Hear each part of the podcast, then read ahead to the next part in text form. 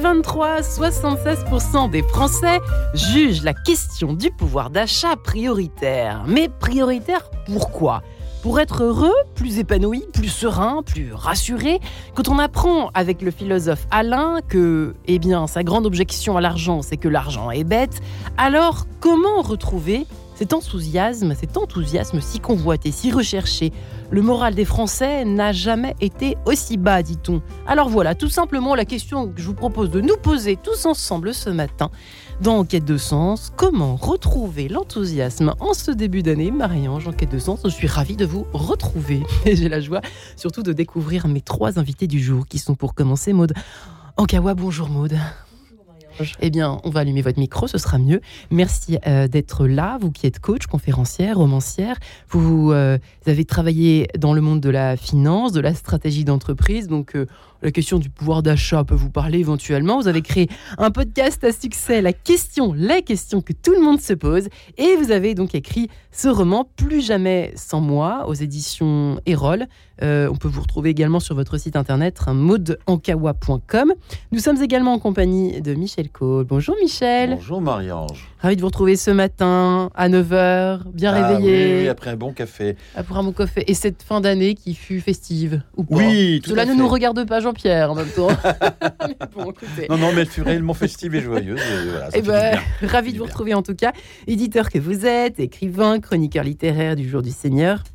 Sur France 2, vous êtes évidemment l'auteur de nombreux, nombreux ouvrages.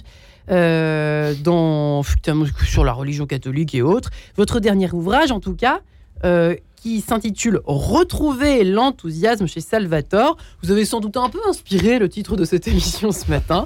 Je n'ai pas demandé de droit d'auteur. Hein. Vous verrez ça avec la direction. Richard Seff est également en ligne avec nous. Bonjour monsieur. Bonjour. Vous qui êtes auteur de chansons, écrivain, vous avez écrit trois romans et un livre de pensée zen. Votre dernier ouvrage est un essai Comment être zen sans être moine aux éditions Ipanema? Ce n'est pas tout à fait hors sujet, puisque peut-être est-ce, au lieu de foncer sur cette histoire de pouvoir d'achat, 76% des Français, visiblement ça m'a bloqué ce matin. Je suis focalisée. Je dis, mais c'est dingue, mais c'est en même temps, il faut de l'argent pour. Euh, l'argent est un moyen pour être heureux, mais pas la finalité. Mais mine de rien, on a beau se dire ça, on imagine quand même, j'ai l'impression dans nos esprits, que c'est un peu. Euh, euh, finalement c'est un peu quand même la priorité. On imagine que quand même les autres sont forcément plus heureux parce qu'ils ont plus d'argent. Alors vous avez, voyez où je vous emmène, Michel Cole? Est-ce que c'est votre retrouver l'enthousiasme? Est-ce que c'est pas ce qui nous rend le plus malheureux de savoir qu'on ne sera jamais aussi riche que le voisin, comme disait Tocqueville? Eh ben C'est ça le problème. Je pense que pour être enthousiaste, c'est pas le pouvoir d'achat qui doit nous, nous obnubiler, c'est le pouvoir d'être. Hein. C'est pas tout à fait la même chose. Et boum euh, Non, mais je suis boum, voilà, c'est la petite bombe nucléaire de ça ce veut matin. Dire quoi? Bah, ça veut dire simplement de pouvoir euh, euh, découvrir qu'on a peut-être un don, le don de l'enthousiasme. Certains l'ont parce que bah, leurs parents leur ont transmis, leurs parents leur ont transmis. Voilà, bon, moi je suis un peu de cela. Et puis il y a ceux qui, bon, n'ont pas forcément eu des parents enthousiastes, ça, arrive, ou qui n'ont pas transmis ce gène, si je puis. Et, mais qui doivent savoir qu'ils ont la capacité durant leur vie euh, de développer ce, ce don de l'enthousiasme en découvrant une chose fondamentale, c'est que la vie est un don, la vie est un cadeau. Et que c'est pas euh, euh, une emmerde de chaque jour. Bien sûr qu'il y a des emmerdes dans la, chanson de. Hein, il y a une chanson, mes emmerdes, mes amis, mes amis, mes emmerdes de Charles Aznavour. Je l'aime bien cette chanson-là d'ailleurs. Bon, on en a tous ça. Mais, mais, ce qui est formidable, ce qui peut, ce qui peut nous requinquer le matin quand il pleut, comme aujourd'hui par exemple, c'est de se dire je suis vivant. Encore une journée où je suis vivant. Ben, moi, ça, ça, ça me donne la pêche. Et ça rejoint finalement cette phrase de Mathieu Ricard que vous avez, euh, avec laquelle vous avez introduit votre chapitre sur la petite lumière dans votre roman euh, Plus jamais sans moi, cher Maude. Souviens-toi qu'il existe deux types de fous ceux qui ne savent pas qu'ils vont mourir et ceux qui oublient qu'ils sont en vie. C'est magnifique, mais c'est, mmh. faudrait se le dire tous les matins, ça. Oui, je crois qu'on oublie l'essentiel et je rebondis sur ce que dit Michel. Euh, la réalité, c'est que on focalise toujours sur ce qui ne va pas, et puis les médias aussi nous aident un petit peu. Hein. Vous écoutiez tout à l'heure.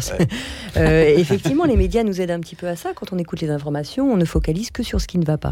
Alors qu'en réalité, il y a tellement de choses qui, vont bien, et, déjà de se lever le matin et de se dire tiens, j'ai mal nulle part, hum. je suis en pleine santé, c'est le luxe le plus absolu. Donc l'enthousiasme, je crois que euh, c'est de notre responsabilité de l'être et de le rester. C'est une responsabilité pour vous, l'enthousiasme. Oui. Un don, une responsabilité. A vraiment une responsabilité de se focaliser, parce que notre cerveau se focalise toujours sur ce qui ne va pas. Il est habitué à ça et on nous habitue à ça. Le plus on revient à nous et le plus on se dit bon, ok, il y a plein de choses qui vont pas, c'est vrai. Il y a beaucoup de choses dans le monde qui sont dramatiques, c'est vrai. Il y a plein de choses dans ma vie qui ne vont pas, c'est vrai. Il y a plein de choses que je voudrais, c'est vrai aussi. Mais qu'est-ce que j'ai là tout de suite? Euh, finalement, beaucoup, beaucoup, beaucoup de choses. Et ces fêtes de Noël nous nous, nous, rappeler aussi simplement de se retrouver en famille. On n'a pas besoin de manger du homard et du caviar. le simple fait d'être ensemble, euh, de se rappeler l'amour, de voilà, ça c'est fabuleux. Ah, j'apprécie beaucoup ce, que, ce qui vient d'être dit parce que je crois que l'enthousiasme a quelque chose à voir avec l'amour, avec le sentiment amoureux. Euh, Marie-Ange, quand on est amoureux, on est enthousiaste. Je veux dire, bon sang de bonsoir. On voit, on dit même, on voit la vie en bleu. Ben oui, quand on aime quelqu'un et quand on se sent aimé, évidemment, on déborde d'envie de vivre pour l'autre et avec l'autre. C'est exactement ce que vient de dire Maud. Et, je trouve que ça, ça devrait de temps en temps nous interpeller plus que, en effet, nous laisser aller périnder à cadavère, comme on dit, suivre les mauvaises actualités, les mauvaises nouvelles. Il y a quelqu'un qui m'aime. Se laisser happer par les ténèbres. Ouais, il y a quand même quelqu'un qui m'aime quelque part, mm. soit à côté de chez moi. Euh, pour les croyants, il y a il y a Dieu, mais même ceux qui ne sont pas croyants, il y a, il y a, plein de gens qui nous aiment hein, mm. et qu'on aime, nous. Et, je pense que ça, c'est le moteur de l'enthousiasme. Pour moi, c'est pour ça que ça, ça a vraiment euh, partie liée avec euh, le sentiment amoureux. Est-ce que zen rend plus heureux Être zen rend plus heureux et cher finalement, plus enthousiaste. Euh, certainement, pour, pour, pour, la raison simple qui rejoint tout ce qui vient d'être dit, c'est que lorsqu'on médite, c'est surtout ça, le, zen, une philosophie du zen, mais qui est basée finalement sur un retour à la, à la réalité, c'est-à-dire d'être conscient de ce que l'on est. Alors ça paraît un peu paradoxal, parce que oui, tout le monde dit, mais moi je suis tout à fait conscient de ce que je vis. Mais en fait, en réalité, non. Et je pense que ce manque d'enthousiasme et même ce, cette ambiance anxiogène que l'on, euh, à laquelle on assiste est, est lié au fait que euh, la plupart du temps, on ne réagit pas à ce que l'on vit, c'est-à-dire euh, à notre relation aux autres, à notre relation au monde, on réagit à ce que l'on pense être. Et hmm. des choses remplace la réalité. Or, on, on revient à ce, à ce sujet, c'est que si vous êtes conscient, ce qui a été dit, d'être vivant, de pouvoir euh, vous émerveiller de, à la vue de quelque chose, euh, quand on ouvre ses volets le matin, si comme on vit à la campagne, on a ce plaisir euh, d'être avec des gens qu'on aime, de regarder les enfants jouer. Il y, a, il y, a, énormément de moments dans la vie qui peuvent nous apporter du, je sais pas si c'est du bonheur, mais ce sentiment d'être en harmonie avec euh, la vie, avec le et avec le monde. Mais c'est vrai que oui, pardon.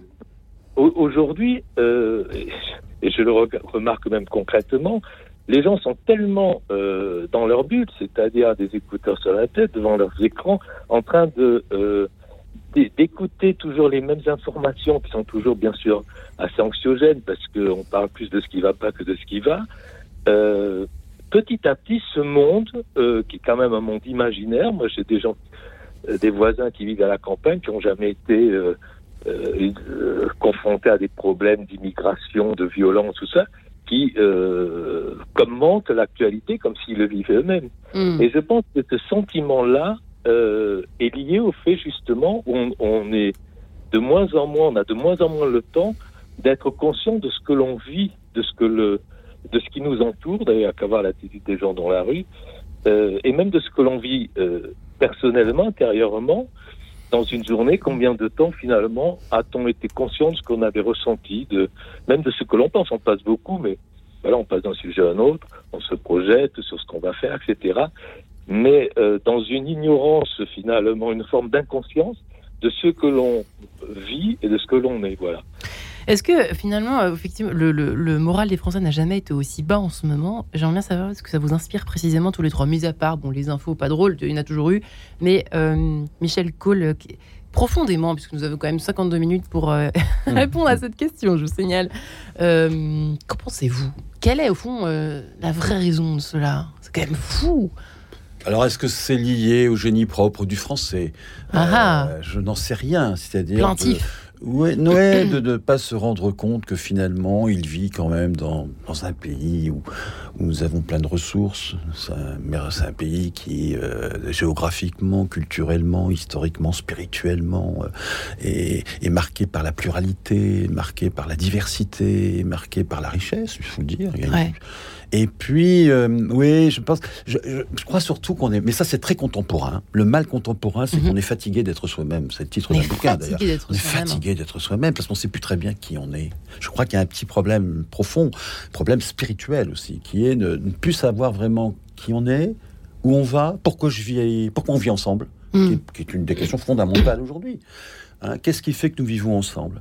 Et, et, et je, je, je, rebondis sur ce que disait Richard Seff. Il me semble que nous avons besoin de retrouver des oasis, des temps de pause.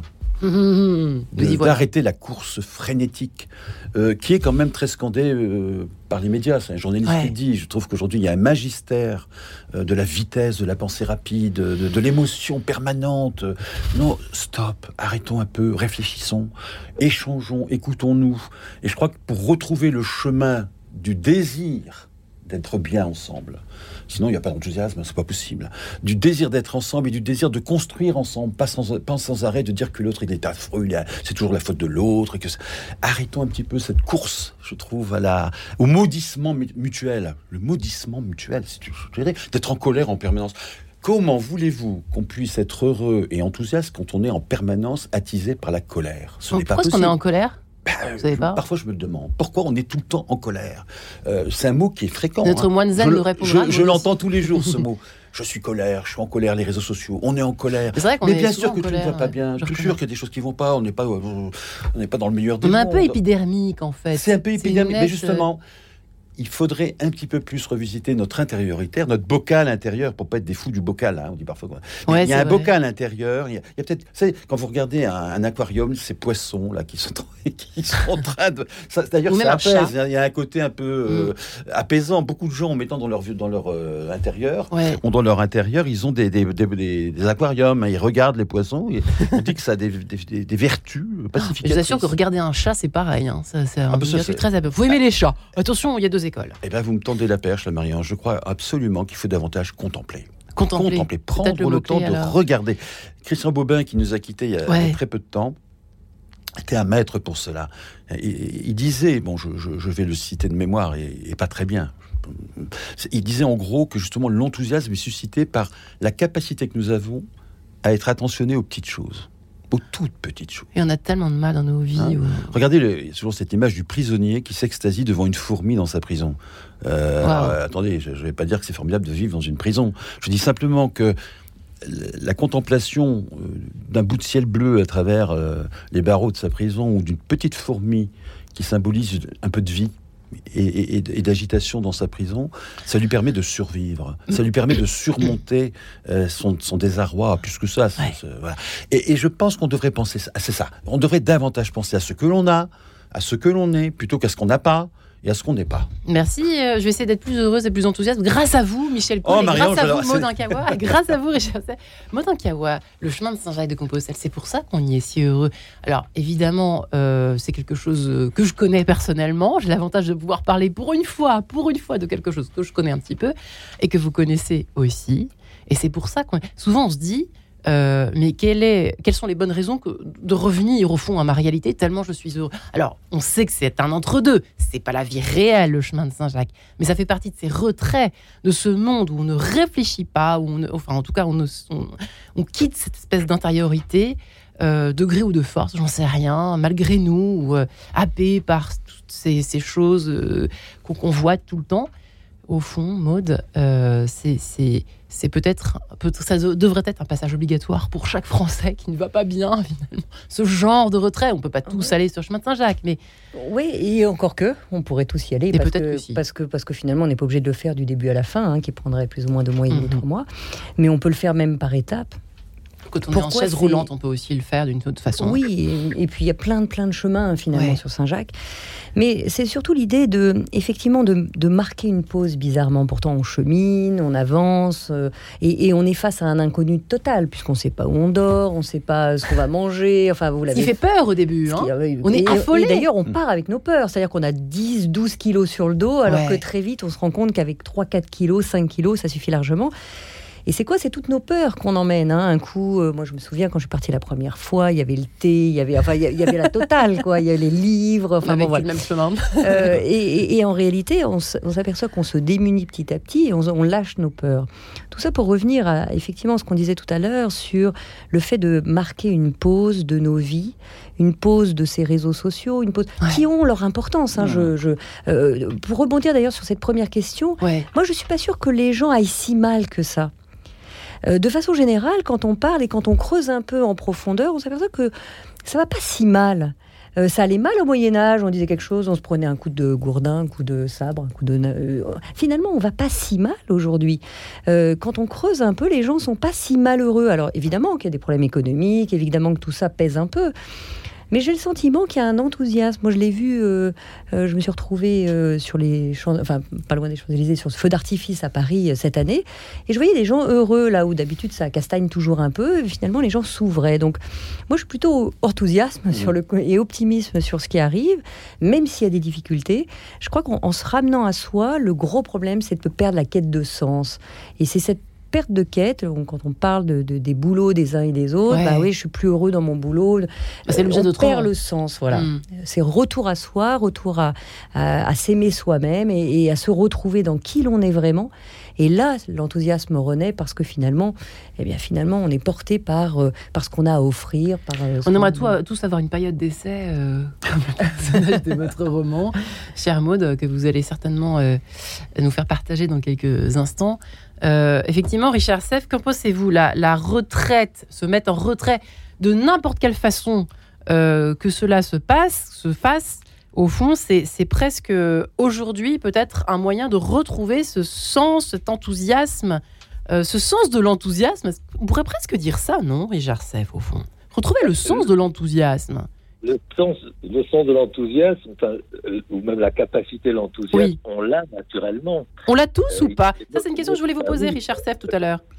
Nos maîtres, ce sont les enfants. Regardez comment les enfants ont cette capacité de s'enthousiasmer pour euh, en regardant euh, une fleur, euh, en inventant un jeu, en, parce que ils sont encore dans cette relation directe avec le monde et avec les autres. pour s'enthousiasmer, il faut pouvoir s'émerveiller. Hmm. L'enfant a cette capacité, effectivement, s'émerveiller devant une fourmi, c'est parce qu'on n'a rien d'autre. Oh, tout d'un coup, notre, toute notre attention peut être portée là-dessus. Alors, ce que je disais tout à l'heure, c'est que on a très peu de temps pour, pour s'émerveiller, il faut regarder. Mais combien de qu'est-ce qu'on regarde dans une journée? On peut faire notre propre auto-analyse. On passe notre temps, on passe d'un truc à un autre, à penser d'une chose à une autre, à rencontrer quelqu'un. Mais est-ce qu'on le, même la personne qu'on regarde, est-ce hmm. qu'on rencontre, est-ce qu'on, est-ce qu'on la regarde, euh, est-ce qu'on voit euh, euh, réellement son visage dans le sens dont, dont parlait Lévinas, par exemple, c'était cette rencontre humaine. Euh, qui est en face de nous. Euh, je pense que c'est ça. Et donc on l'a. Mais on l'a, on l'a en nous, comme on a cette capacité effectivement euh, d'être heureux dans le sens où, au fond, même au milieu des, des problèmes quotidiens, si on s'arrête un instant, je connais peu de gens qui, qui ne sont pas fondamentalement heureux d'être vivants, qui préféreraient ne, ne pas l'être, sauf les, les cas effectivement de gens qui sont dans des dépressions, Absolument. Des, situations terribles. Mm au fond, on a cette, on a cette énergie vitale qui nous pousse à aimer euh, la vie. Et je pense que ce qui crée aujourd'hui ce, ce, sentiment, d'abord, il y a, il y a deux, deux, choses différentes. C'est le sentiment personnel des gens par rapport à leur vie qui est plutôt positif. Mm. Et une sorte de, de, sentiment collectif que les choses ne vont pas. Et qui est elle pas alimentée par l'expérience directe de notre vie, mais par l'idée qu'on se construit euh, de ce qu'est le monde, de ce qui est euh, de ce que l'on voudrait avoir, de ce que l'on n'a pas. Tout ça, ce sont des constructions mentales. Ce que l'on n'a pas, on ne le connaît pas. On eh bien. le désire parce que justement, on ne le connaît pas. Donc, on, on effectivement, ce qu'apporte le zen et, euh, euh, de, par, par, la démarche, c'est de faire la, c'est de reprendre conscience que euh, de revenir à une conscience d'être, c'est ce qu'on trouve dans la méditation, et à ce moment-là, on prend tout à fait conscience de la façon dont on a construit. Il y a, il y a une phrase très simple de Bouddha qui est très profonde, c'est qui dit euh, avec nos idées, nous fabriquons notre monde. Il dit pas le monde. Notre monde. Il dit notre monde. Et, et effectivement, le monde dans lequel on vit est à, il y a l'expérience directe, mais qui est très vite réinterprétée. Et euh, ce sont des, ce qu'on appelle des constructions mentales. Et c'est à ça que l'on réagit. Et je voudrais dire un mot. Par Attendez une seconde, si vous permettez, Richard Sam, je suis très en retard. Je suis en train de me faire gronder derrière cette vitre par Guillaume Nougara qui a raison. Comment retrouver l'enthousiasme en ce début d'année Maud en Kawa, Michel Cole et Richard Saff, à tout de suite.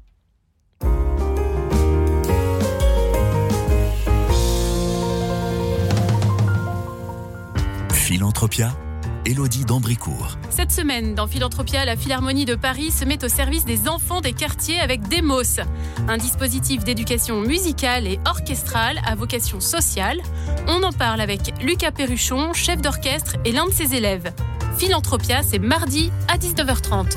Philanthropia avec Caritas France, première fondation abritante dédiée à la lutte contre la pauvreté et l'exclusion. Quand Sylviane s'est retrouvée en situation de dépendance, elle cherchait quelqu'un qui soit à la hauteur. Une personne qui puisse s'occuper des soins quotidiens, mais aussi du linge, du repas et même des commissions. Alors Sylviane a fait appel au service d'une gouvernante de soins proposée par Serenity Care France. Depuis, Sylviane a l'esprit tranquille, car elle sait qu'elle a trouvé la perle rare. Pour vos soins et pour l'intendance de votre maison, choisissez une gouvernante de soins avec Serenity Care France. Appelez le 01 89 40 08 88. Serenity Care France, bien-être chez vous.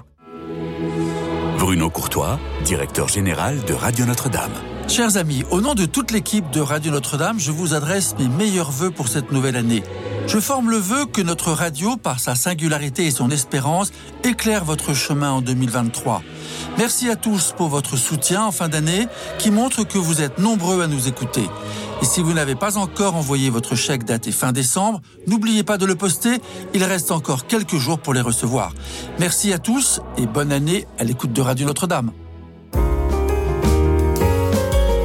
Quête de sens, Marie-Ange de Montesquieu. Comment retrouver cet enthousiasme en ce début d'année L'enthousiasme. Euh, Maudin Kawa est, est, avec nous ce matin, elle qui est coach et conférencière, qui a écrit Plus jamais sans moi aux éditions Erol, une espèce d'hommage, on peut le dire notamment au chemin de Saint-Jacques, n'est-ce pas euh, Merci Maudin Kawa. Michel Cole est également avec nous, euh, lui qui est éditeur, écrivain, etc., etc.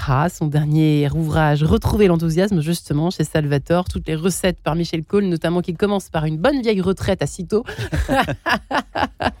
et ça fait du bien, même quand on n'est pas croyant, puisqu'on a des auditeurs qui ne sont pas croyants, figurez-vous, qui écoutent cette émission de plus en plus. Et je les en remercie et je leur souhaite euh, eh bien, euh, la bienvenue s'ils nous rejoignent ce matin. Voilà, s'ils sont tombés fraîchement sur nous.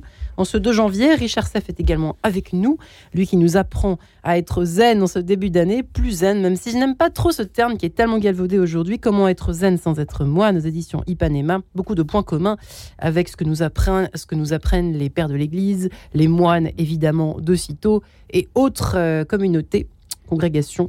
Euh, mesdames et messieurs, continuons cet échange passionnant autour de cette quête de sens, cette quête d'enthousiasme. C'est souvent ce début d'année. C'est vrai qu'en le, début de l'année, il paraît que c'est le moment de l'année où il y a le plus de suicides. C'est quand même assez étonnant de se dire que euh, au début d'une année, en général, on s'attend, on, on, a plein de rêves, c'est une nouvelle page qui s'ouvre. Eh ben non, on est déprimé. c'est quand même formidable cette histoire, Maude. Euh, oui, alors c'est peut-être aussi le moment de faire un peu le bilan parce que parce qu'on a tendance à, à, à, enclencher pardon une nouvelle année un peu rapidement, un peu comme la précédente. On est dans ce move et puis alors on a des bonnes résolutions. Je vais faire ci, je vais faire ça, mais pas tellement ancré. On, prend des résolutions de bon, j'ai 3-4 kilos de trop, allez, je me mets au sport, allez hop. Je... Mais finalement, ce sont pas des résolutions ou des décisions prises par le cœur prise par ce temps d'arrêt, un petit temps d'arrêt qui dit voilà, ça j'aimerais vraiment dans ma vie, ça j'aimerais vraiment arriver à ça. C'est peut-être pas dans un mois, c'est peut-être pas dans deux mois, mais quel effort je fais, quel petit effort je fais et quel petit pas je fais pour avancer euh, vers ça. Et, avant de savoir ce qui nous motive vraiment, eh c'est ce retour à soi qui est un petit peu nécessaire. Euh, tout le monde en parle, hein, que ce soit Michel, enfin voilà, tous les invités en parlent. Et je crois que c'est vraiment ça, de prendre un peu de temps pour soi, ce qui nous fait le plus peur D'ailleurs, attention, prendre le temps pour soi, ça ne veut pas dire euh, regarder Netflix tout le week-end. Hein. Alors déjà, c'est vrai, et, pas forcément attendre le nirvana quand on se met en pause trois minutes de méditation, euh, euh, comme on le disait tout à l'heure. Le, vrai sujet, c'est de se dire bon, ok, ça fait un peu peur d'être face à soi, ça fait un peu peur de de se dire qu'il y a des choses qu'on aimerait changer parce que le changement fait toujours peur, évidemment. Mais le simple fait de faire une petite pause eh bien, ça laisse la place à, ce, qui, ce qui nous habite vraiment, ce sens qui nous habite vraiment, d'émerger. Et quand on retrouve ce sens, immédiatement, il y a l'enthousiasme qui est derrière. Euh, la peur, c'est vrai, peut bien nous contaminer. Vous le dites d'ailleurs tout au début de votre livre pour expliquer les raisons d'être de ce livre, cher Michel. Mm. L'enthousiasme n'était plus de saison maintenant qu'une crise, une catastrophe en chassait vite une autre. Peut-être était-il bon de réhabiliter l'enthousiasme, de le promouvoir comme un antidote au poison du découragement et de l'apathie. Ces maladies de la résignation inoculées aux gens par des discours assommants, on l'a dit au début de l'émission, qui, sous couvert de prêcher le dieu Janus du réalisme et de la raison, assignent ceux qui les écoutent à la soumission au malheur et à l'emprise du cynisme, c'est-à-dire à la peur? Oui, à la fatalité. Il y a beaucoup de gens fatalistes aujourd'hui. Hein. on est très un virus. On, virus, on, s'est battu contre un virus il y a quelque temps, là, et on continue. Mais euh, il y a un autre virus que je trouve, moi, particulièrement néfaste, nuisible, nocif c'est le, fatalisme. Le fatalisme, c'est-à-dire, euh, c'est foutu, on n'en sortira jamais, le monde est comme ça, et j'aime pas le monde finalement, je suis dans un monde que je n'aime pas. Euh, ça, ça me paraît, euh, et je peux comprendre hein, que des gens ressentent ça, il y a des gens qui connaissent des situations difficiles, socialement, économiquement, hein. et moralement moralement. Seul, solitude. Euh, le plus grand fléau dans notre société, c'est la solitude. Les gens seuls. Euh, on ne le dit jamais assez. Beaucoup de gens vivent la solitude contre leur gré, parce qu'on peut vivre la solitude euh, volontairement.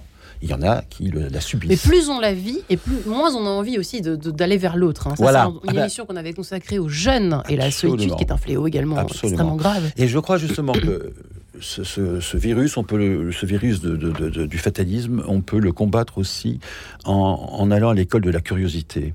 Euh, la semaine dernière, j'ai gardé mes petits enfants.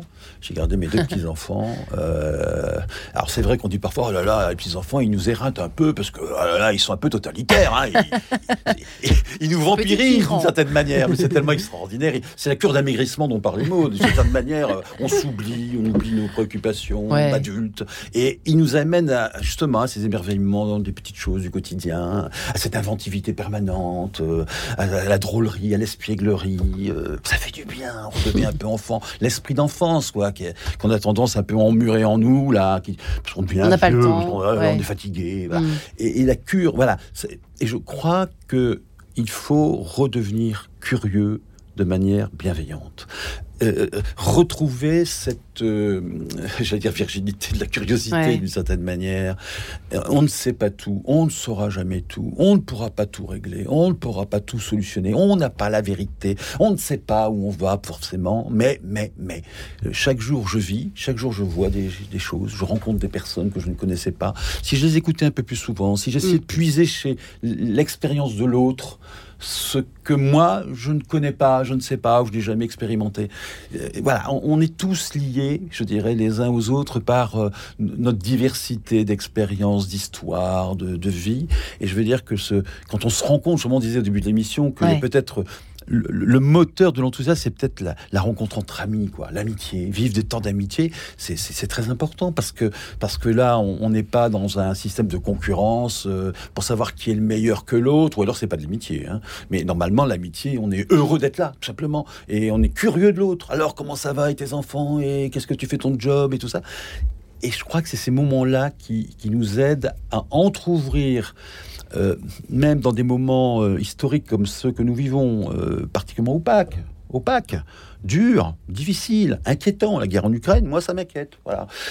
Quand même, des petites lucarnes d'espérance, des petites fenêtres ouverte Hmm. sur quelque chose qui m'aide à vivre, qui m'aide à respirer, pas pour être le ravi de la crèche, quoique j'aime bien le ravi de la crèche, mais euh, on reste bien les pieds sur terre, on reste bien lucide sur ce qui se passe, mais on n'oublie pas quand même qu'on est vivant et, et qu'il y en a d'autres à découvrir et qu'il y a d'autres... Enfin, il y a, avec autrui, on peut faire des choses, hein, là où on est. C'est important le rapport à autrui. Et il est si difficile aujourd'hui, il, est délicat, il est complexe. Je, oui, je dis d'autant plus que parfois moi je me plains de, je me dis mon Dieu, on n'a pas forcément, oh là là, on n'a pas des bons rapports de voisinage parfois. Ouais. Hein. Ça commence là. Hein. Mm. Euh, bon ben voilà, c'est voilà comment comment faire pour pour qu'on puisse quand même avoir des, des liens euh, sociaux euh, urbains comme on disait, c'était un mot que ouais. plus beaucoup urbain. Euh, qui, sont tout simples. Je dis souvent d'ailleurs que l'enthousiasme, pour moi, c'est pas une griserie, c'est pas une furie, hein, c'est pas euh, sauter. Bah, t'es heureux, quoi. Ouais, c'est, c'est plutôt un style de vie qui ressemble à un sourire pour moi. Hmm. C'est le sourire du, du bonjour à la boulangère le matin qu'on va, on va chercher sa baguette, quoi. Ouais. Ça commence là. Hein. Et on y est là, on n'est pas ailleurs dans sa tête. voilà, euh, c'est ce que disait tout à l'heure. Vit, on vit, ou Richard disait ça aussi tout à l'heure, c'est vivre l'instant, quoi. Vivre l'instant, le, le, plus possible et pas emprisonné dans sa propre vision du réel qui parfois n'est pas le réel d'ailleurs. On projette sur la réalité ce qu'on a entendu. Je suis la spécialiste de ce phénomène, donc je parle aussi là de ce que je connais, cher Michel. Bon bah je... soignez-moi, soignez-moi. soignez-moi, docteur.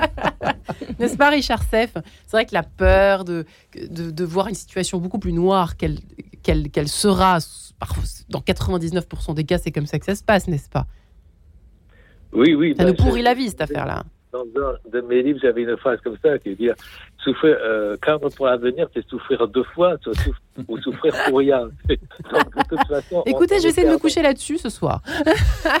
non, mais je suis euh, très proche de, de, tout ce que vient de dire Michel, Le Col, parce que euh, ça se rejoint. Euh, moi, l'expérience fondamentale que, que m'a apporté la, méditation vous aide, celle que je pratique, peut-être qu'il y a d'autres voies, je sais pas qu'il celle, c'est que une fois qu'on est arrivé à justement faire le calme en soi, bah, parce qu'on a, a, on a la bonne posture, le bon, la respiration, ça c'est des choses physiques, mais ce que ça apporte, c'est surtout que tout d'un coup, euh, lorsqu'on arrive à retrouver cet état de calme naturel, c'est-à-dire qu'on n'est plus perturbé par justement ces idées, ces, ces craintes, ces projections, ces désirs, on veut que ça, de la par les souvenirs qui reviennent. On, est dans un état de calme, de sérénité, puisqu'on ne désire rien, on est dans l'instant présent, donc on n'est pas dans la projection, ni dans le souvenir.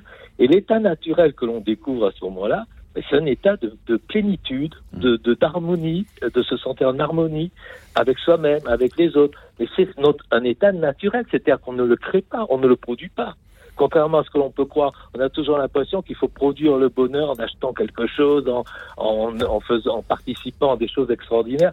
Mais non, c'est justement parce qu'on est tout le temps dans la production euh, que l'on que l'on euh, se coupe de ce de cette énergie profonde qui nous anime et on peut la redire à Dieu. Il y a aucun, moi, j'ai aucun problème avec ça, au contraire, euh, parce qu'on peut mettre des noms différents, mais finalement, c'est la même chose. C'est cette force qui nous maintient, qui nous fait vivre, qui nous cette force créative aussi parce que elle, elle c'est cette chose qui cette présence en nous qui est une énergie et, cette énergie, cette présence, elle est joie, elle est envie de vivre. C'est ça qui est très important. Et je voulais juste dire un mot euh, aussi par rapport euh, à ce qui a été dit sur la colère. Ouais. Bien sûr que les, les gens sont, sont, en colère parce qu'on on, on s'isole de plus en plus comme si on était des cellules totalement séparées les unes des autres. C'est vrai. On oublie quelque chose qui est fondamental dans, dans, le bouddhisme zen, dans le bouddhisme en général, mais je crois dans, pour tout le monde, quelles que soient les religions, c'est l'interdépendance. C'est prendre conscience qu'on ne vivrait pas euh, très longtemps sans les autres. On, mm. oublie à quel point on est dépendant quotidiennement de, des milliers de gens qui font que l'on que l'on euh, que, que l'on allume l'électricité, qu'on a de la lumière, que l'on mange, qu'on est soigné, qu'on a eu de l'éducation. On est le résultat de, de notre interaction avec des, des, milliers, des millions de gens qui nous apportent ce hmm. dont on a besoin pour vivre. C'est beau Donc, lorsqu'on prend conscience de ça, on ne voit pas. Bien sûr qu'on a toujours le voisin qui nous emmerde de temps à autre, le type dans la voiture. Qui... Mais euh, c'est un peu comme le rapport à la vie, qu'on va pas se suicider pour ça. Et je pense que prendre conscience de notre relation, de notre interdépendance avec les autres, et avec le monde. Parce que si on, euh, pareil, plus on détruit le monde, plus on se détruit nous-mêmes. Et lorsqu'on est dans cette relation on utilise, on utilise les autres, on utilise le monde pour satisfaire son ego, son désir de euh, d'enrichissement, de, puissance, de euh, etc., de réussite, on, en quelque part, on se coupe et on, et on se met en relation, non pas d'être avec, mais d'être contre, parce que on veut l'exploiter on va exploiter les autres, on va exploiter la nature, et, euh, et on s'appauvrit et on est dans cette relation de conflit avec qui nous rend, bien sûr, c'est compliqué de se sentir bien quand on a, se sent en conflit avec les autres, en conflit avec le monde, parce que même le, euh, on va râler contre la météo, mais je, je dis ça, j'en fais partie, je dis on. Hein. Mais voilà, et, et c'est cette, euh, c'est, je pense que ça dépend aussi d'une prise de conscience à part que toutes les informations qu'on reçoit quotidiennement vont à l'encontre de ça. Ouais. Gérer les uns. Merci infiniment, Richard Seff. Maud Ankawa, euh, finalement, le, quand vous dites euh, sur la quatrième couverture de votre livre, enfin, vous faites parler Paul Coelho, quand un homme marche vers son destin, il est bien souvent forcé de changer de direction. En fait, c'est ça qui nous pourrit la vie, c'est que souvent on est, on a, on en rêve et en même temps, c'est ce qui nous fait le plus peur finalement. Et c'est ce qui se passe pour, ce qui se passe pour vos personnages. Euh, une jeune femme qui, euh, enfin une jeune femme qui a mon âge, 40 ans, merci bien, depuis il y a deux jours. Bon, je me retrouve pas du tout dans ce personnage qui rêve de faire changer une situation, en gros, qui attend l'homme de ses rêves. Pense-t-elle? Mais en fait, c'est peut-être pas ça. C'est peut-être pas le, le, bon combat au fond. C'est tout là aussi qui est le, le, euh, ce qui nous empêche d'être enthousiastes et d'être heureux sur Terre. Oui, on a tendance à, focaliser nos pensées sur un, tas de choses, de plus tard, de, euh, de tout ce qu'on nous a inculqué également, et puis euh, cette quête de l'amour, de soi. à l'instant, on parlait de, de cette interdépendance. Je crois que le gros problème, c'est qu'on est obligé, parce qu'on est des êtres sociaux, d'être ensemble, parce qu'on est qu'un, parce qu'on est unis, parce qu'on vit ensemble, et on est, on est né pour ça. Et en même temps, on a galvaudé cette, ce sentiment-là simplement parce que on se compare, on, mm. on, se, on se fait la guerre, etc., etc. Donc, on est à côté de nous en tant qu'être humain plutôt que d'aller vers l'autre. On, on met plus notre pouvoir pour les autres, mais notre pouvoir sur les autres. Et c'est tout ce qui est euh, difficile à, gérer en tant qu'être humain. C'est pour ça qu'on perd le, sens. C'est pour ça qu'on perd euh, ce qui nous, ce qui nous, ce qui nous porte chaque jour. C'est que à la seconde où on met son pouvoir pour les autres, tout cet amour pour les autres, et là je, parle même plus de religion, hein, bien sûr qu'il y, euh, a des croyants, etc., mais là il n'y a même plus de religion, il n'y a plus que effectivement s'enthousiasmer pour partager. À partir du moment où on partage, à partir du moment où on fait les choses, c'est-à-dire qu'on est en action, on est en pensée et hum, on est aligné avec ça, qu'est-ce qui se passe? Eh bien, ensemble, on avance pour quelque chose qui nous met dans le bonheur, dans le bien-être. Vous voyez, quand vous distribuez de l'amour, pas votre, qu'à votre amoureux, hein, à votre voisin, à votre... Eh bien, à partir du moment où on est en lien avec l'autre et on n'est plus dans le pouvoir sur l'autre ou de montrer et à quoi il va me servir aussi? C'est ça qu'on peut avoir comme rapport aujourd'hui. À quoi il va me servir l'autre?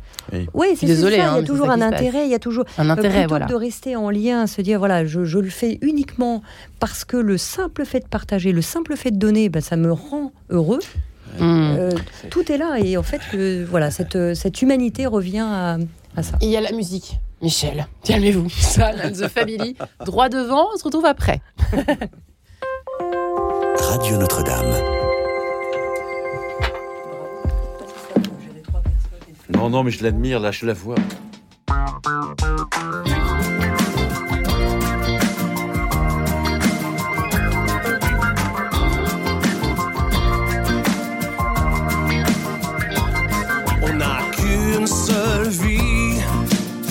168 heures par semaine, des choix fragiles. Comme de la porcelaine, choisir le chemin n'appartient pas au destin. La seule raison d'avancer, l'intuition, la seule vérité. Sur la ligne du temps.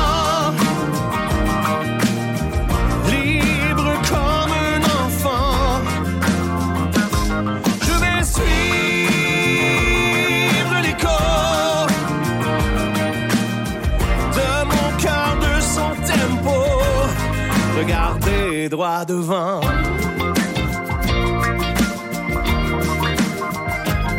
On n'a qu'un seul prix, celui de la vie humaine, s'ouvrir l'esprit. Devant chaque dilemme, une page blanche chaque matin qui n'attendra jamais à demain. La seule raison d'exister, l'amour, la seule vérité. Sur la ligne du temps, libre comme un enfant, je vais suivre l'écho de mon cœur, de son tempo.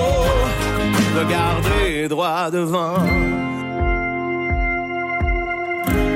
Regardez droit devant. Regardez droit devant. Regardez droit devant.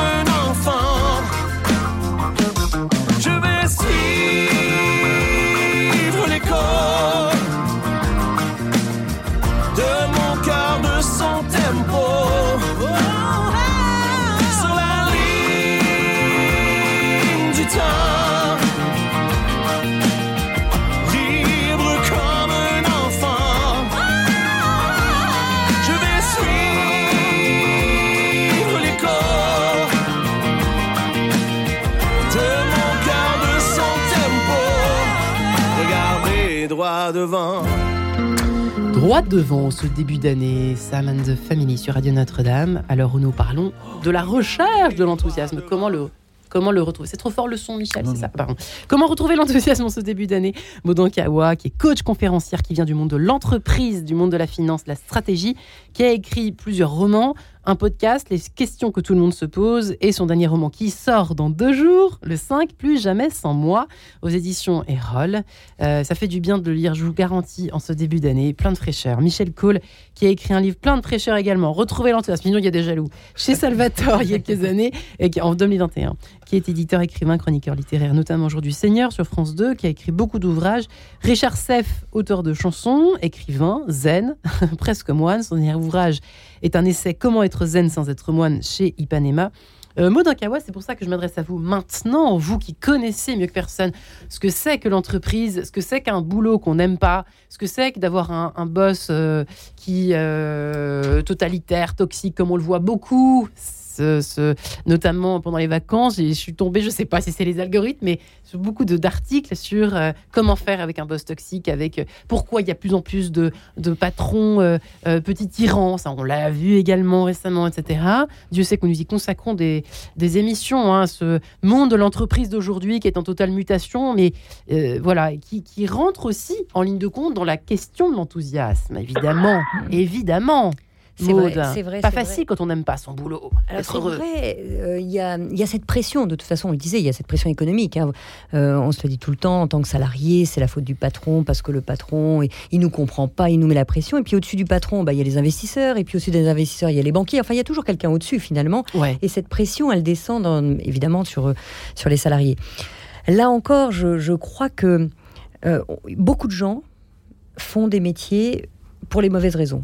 Alors, il faut gagner de l'argent, il faut payer les factures, euh, euh, les dettes, etc. Mais C'est pas une fraise de riche, hein, dire ça, attention. non, non, non, non, vraiment, il y a, il y a- il y a, euh, moi-même, hein, je, je me suis orientée dans. euh, J'ai commencé par la finance, la stratégie d'entreprise, que j'adore, Vous avez tout lâché. euh, et j'ai tout lâché après, mais, mais, mais je l'ai fait aussi pour des raisons de- d'être aimé, de, de gagner de l'argent, mon image, etc. etc. Jusqu'au moment où on se rend compte que finalement, bah, ça m'a plu un temps, et puis ça me plaît plus toujours. Et quand ça plaît plus, bah, c'est là la difficulté de se dire ah, est-ce que c'est vraiment en phase avec moi?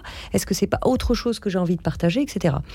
Donc le vrai problème, c'est avant euh, de cette pression, parce que le monde a changé, effectivement, les entreprises doivent faire de la rentabilité, sinon ils s'en sortent pas. Et donc cette pression, les, gens le vivent. Et moi, je parlais avec ma femme de ménage dans l'entreprise. Je travaillais tard le soir et j'ai cette entreprise qui me disait, tout enthousiaste pour le coup, qui faisait quand même un métier de, femme de mmh. ménage, qui arrivait à 22 h dans les locaux. Je, le raconte d'ailleurs dans, mon second roman, On respire. Euh, et je la voyais toujours tout sourire, tout enthousiaste, tout plein de bonheur, etc. Je lui dis, oh, alors votre bonheur est contagieux. Et, je lui dis, euh, bon, voilà, vous faites un métier qui est pas facile quand même, elle nettoyait les locaux. Et elle me dit, mais vous n'imaginez pas le plaisir que j'ai de d'imaginer les salariés qui vont arriver demain matin, tout va être propre, leur bureau, les toilettes, etc. Je ne vois personne, moi, mais effectivement, dans son fort intérieur, elle était heureuse de faire un métier pourtant difficile, pourtant ingrat, ingrat, et elle trouvait un plaisir fou à rendre les autres heureux qu'elle ne voyait jamais, parce que moi je, restais tard, j'étais dirigeante de la société, mais, mais sinon elle ne voyait jamais personne. Donc pour revenir sur ce, sur ce sujet de l'enthousiasme, bien sûr qu'il y a beaucoup de pression, bien sûr, mais on peut revenir à soi. Déjà, est-ce que je suis dans le bon travail? Est-ce que réellement il y a cette phrase qui disait que faites quelque chose qui vous plaît et vous ne travaillerez plus jamais. Oui, mais... Et, ça, je pense qu'on peut y arriver simplement. Je dis pas que c'est facile tous les jours, même quand on fait quelque chose qui nous plaît. Ouais. Mais on peut y arriver parce qu'on peut s'enthousiasmer déjà d'avoir un travail. C'est pas toujours simple pour tout le monde. Et puis cette pression, eh bien, je crois que ça se gère si on ne déplace pas effectivement tout notre enthousiasme, tout ce qui est juste pour nous, euh, dans des pensées qui font que bah, plus tard ce sera difficile. Donc, non, non, je crois que c'est vraiment, encore une fois, de notre responsabilité d'arriver à, petit à petit, encore une fois, je, sais qu'il y a des cas très difficiles et je le vois en entreprise encore aujourd'hui, mais petit à petit d'arriver à, revenir à soi, être moins pressurisé et prendre un peu de recul. Euh, sur soi pour arriver à dire non, pour arriver. Au fond, c'est un effort de volonté quand même, mesdames et messieurs, madames et messieurs. Dans ce, comment retrouver l'enthousiasme, Michel Il faut bien le dire. Benoît XVI le disait. Enfin, il n'y a pas que lui, mais il le disait. C'est drôle que vous, vous pensiez à Benoît XVI. Très journalistique. Hein, j'allais vous, parler de lui. Parce ah, que, drôle. Oui, parce que c'est quand même assez étonnant. Euh, ce vieux monsieur, euh, monsieur sérieux, euh, théologien, professeur. oui, alors un peu gauche, mm. maladroit, pas à l'aise sous les spotlights. C'est mm. vraiment, vraiment l'anti-moderne, si je puis dire d'une certaine manière. Et quand vous le suiviez dans les JMJ, au milieu de tous ces jeunes, il déclenchait un enthousiasme incroyable. C'est hallucinant. Alors, qu'est-ce qui se passe? J'ai cherché, moi, j'essaie de comprendre alors, des raisons, euh, des affinités euh, spirituelles. moi, et, mais il y a, y, y a, un truc qui, moi, m'a beaucoup touché, c'est que euh, pourquoi se ralliait-il, tous ces jeunes, à son panache blanc, puisqu'il avait une chevelure blanche Pour deux raisons, je pense. La première, c'est que il, il incarnait une cohérence. Je crois que cet homme-là euh, était cohérent euh, entre ce qu'il était. Euh, il ne jouait pas un rôle. il était comme il était. on le prenait tel qu'il était.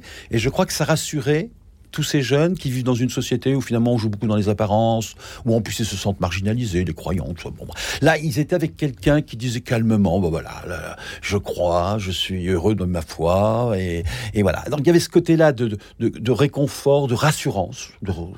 Et puis, il était le grand-père. Le grand-père mmh. qui euh, diffusait euh, parce qu'il était, euh, une forme de sagesse, bien sûr, euh, et aussi une forme d'affection. Quoi. Il y avait quelque chose de...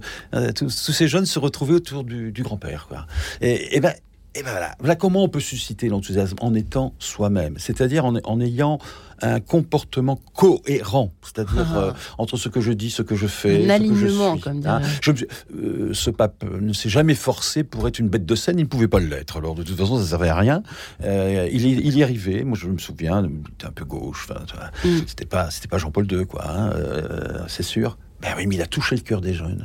Parce qu'il était simplement. Pas une mouche volée à Cologne. pas une mouche. Lors de la tornade, la fameuse. Euh, Dingue Un moment inouï. Et, ben voilà, comment un homme qui, à première vue, a priori, ne suscitait pas beaucoup d'enthousiasme, était capable de, créer un moment de ferveur et un moment de communion Hein, euh, parce qu'il était reçu par d'autres, de d'autres générations, et, mais il était reçu dans sa vérité il était vrai. Au fond, je crois que l'enthousiasme, c'est ça. On peut pas être un fou enthousiaste. On peut pas être un, imposteur. Ah, ah. nous vivons beaucoup la maladie du siècle aussi, ça. c'est la hein. maladie du siècle. Et attention, on doit se battre soi-même pour Oh pas soi-même être un imposteur. Oh là hein. là. C'est- je- difficile. Hein. ça, je- sinon, on devient moralisateur et ça, c'est pas non plus très. Voilà. Euh, attention à l'imposture. hein. Donc, acceptons ce qu'on est avec nos limites. Euh, avec nos cécités, avec voilà, Ouais. arrêtons de cécités. vouloir prétendre posséder la vérité et de l'imposer aux autres. Ça, c'est le malheur aussi. Et là, ça, malheureusement, aujourd'hui, on utilise beaucoup euh, euh, les médias ou les réseaux sociaux pour imposer son point de vue. Mais moi, moi, ce qui m'intéresse, c'est que je, c'est le point de vue de l'autre qui m'intéresse. Le mien, bah voilà, le mien, il est lié à ma, à ma formation, à ma culture, à ma curiosité personnelle, enfin, je- comme tout le monde. Mais le point de vue de l'autre m'intéresse. Il n'a pas eu la même vie que moi, il n'a pas eu la même analyse, il n'a pas la même culture, il ne il vient pas du même milieu. Enfin bref, c'est passionnant savoir comment l'autre, lui, il, il vit et comment il arrive à surmonter les mêmes détresses que moi. On est dans la même barque. Mm. Alors peut-être qu'il n'est pas au même niveau, il est peut-être plus riche que moi, ou moi je suis peut-être pas favorable. Mais c'est intéressant de savoir comment lui s'en sort. Et puis il y a peut-être l'histoire de, de- de- être acteur ou passif. J'ai l'impression qu'il y a quelque chose de cet ordre-là aujourd'hui où on fait tout pour nous dans ce truc noir là, cette espèce d'écran à la noix parfois, qui nous est bien utile, Maud. Vous avez bien raison de le dire, c'est vrai, mais qui nous facilite les choses et en même temps au risque, au péril de devenir complètement, euh, complètement passif quoi. Ouais. Pardon pour le nomatopée. euh, Richard Seff est certainement là pour nous en dire un peu plus sur cette attitude difficile là aussi adoptée, encore plus peut-être aujourd'hui. On est tenté de cliquer pour bon bah voilà se tout faire, euh, livrer des sushis ou bien euh, euh, voilà avoir n'importe quelle information sur n'importe quoi. Oui, mais vous avez, il y a une phrase que vous venez de Oui. dire qui est très juste, c'est que je pense que les, les, les gens maintenant, les personnes, n'ont plus le sentiment d'être acteurs de leur vie. Mm. Et c'est vrai qu'il y a un syndrome, c'est euh, l'écran. c'est que aujourd'hui, si je ne filme pas ce que je suis en train de, de- de vivre et que je ne le communique pas aux autres, euh, ma vie n'est- n'existe pas. Ouais. C'est le donc la, la vraie vie n'existe pas. L'expérience personnelle est complètement dévalorisée par rapport à la communication euh, que l'on peut en faire. Donc on se met en concurrence avec les autres. Enfin moi ma vie, on, on fait, on poste des choses. Voilà, ma vie est formidable. J'ai plein d'amis. Je, je fais des voyages extraordinaires. Je, voilà. Et, et ça, je pense que euh, dans la quête de sens, c'est essentiel parce que Ouais. L'histoire, elle est magnifique, l'histoire de cette femme de ménage qui trouve un sens, en plus complètement, euh, voilà, quand on parlait d'interdépendance, c'est le plaisir de, de, de, de faire euh, que les bureaux soient propres pour des gens qu'elle ne connaît pas, mais en même temps, elle y trouve, ce- elle trouve cette motivation.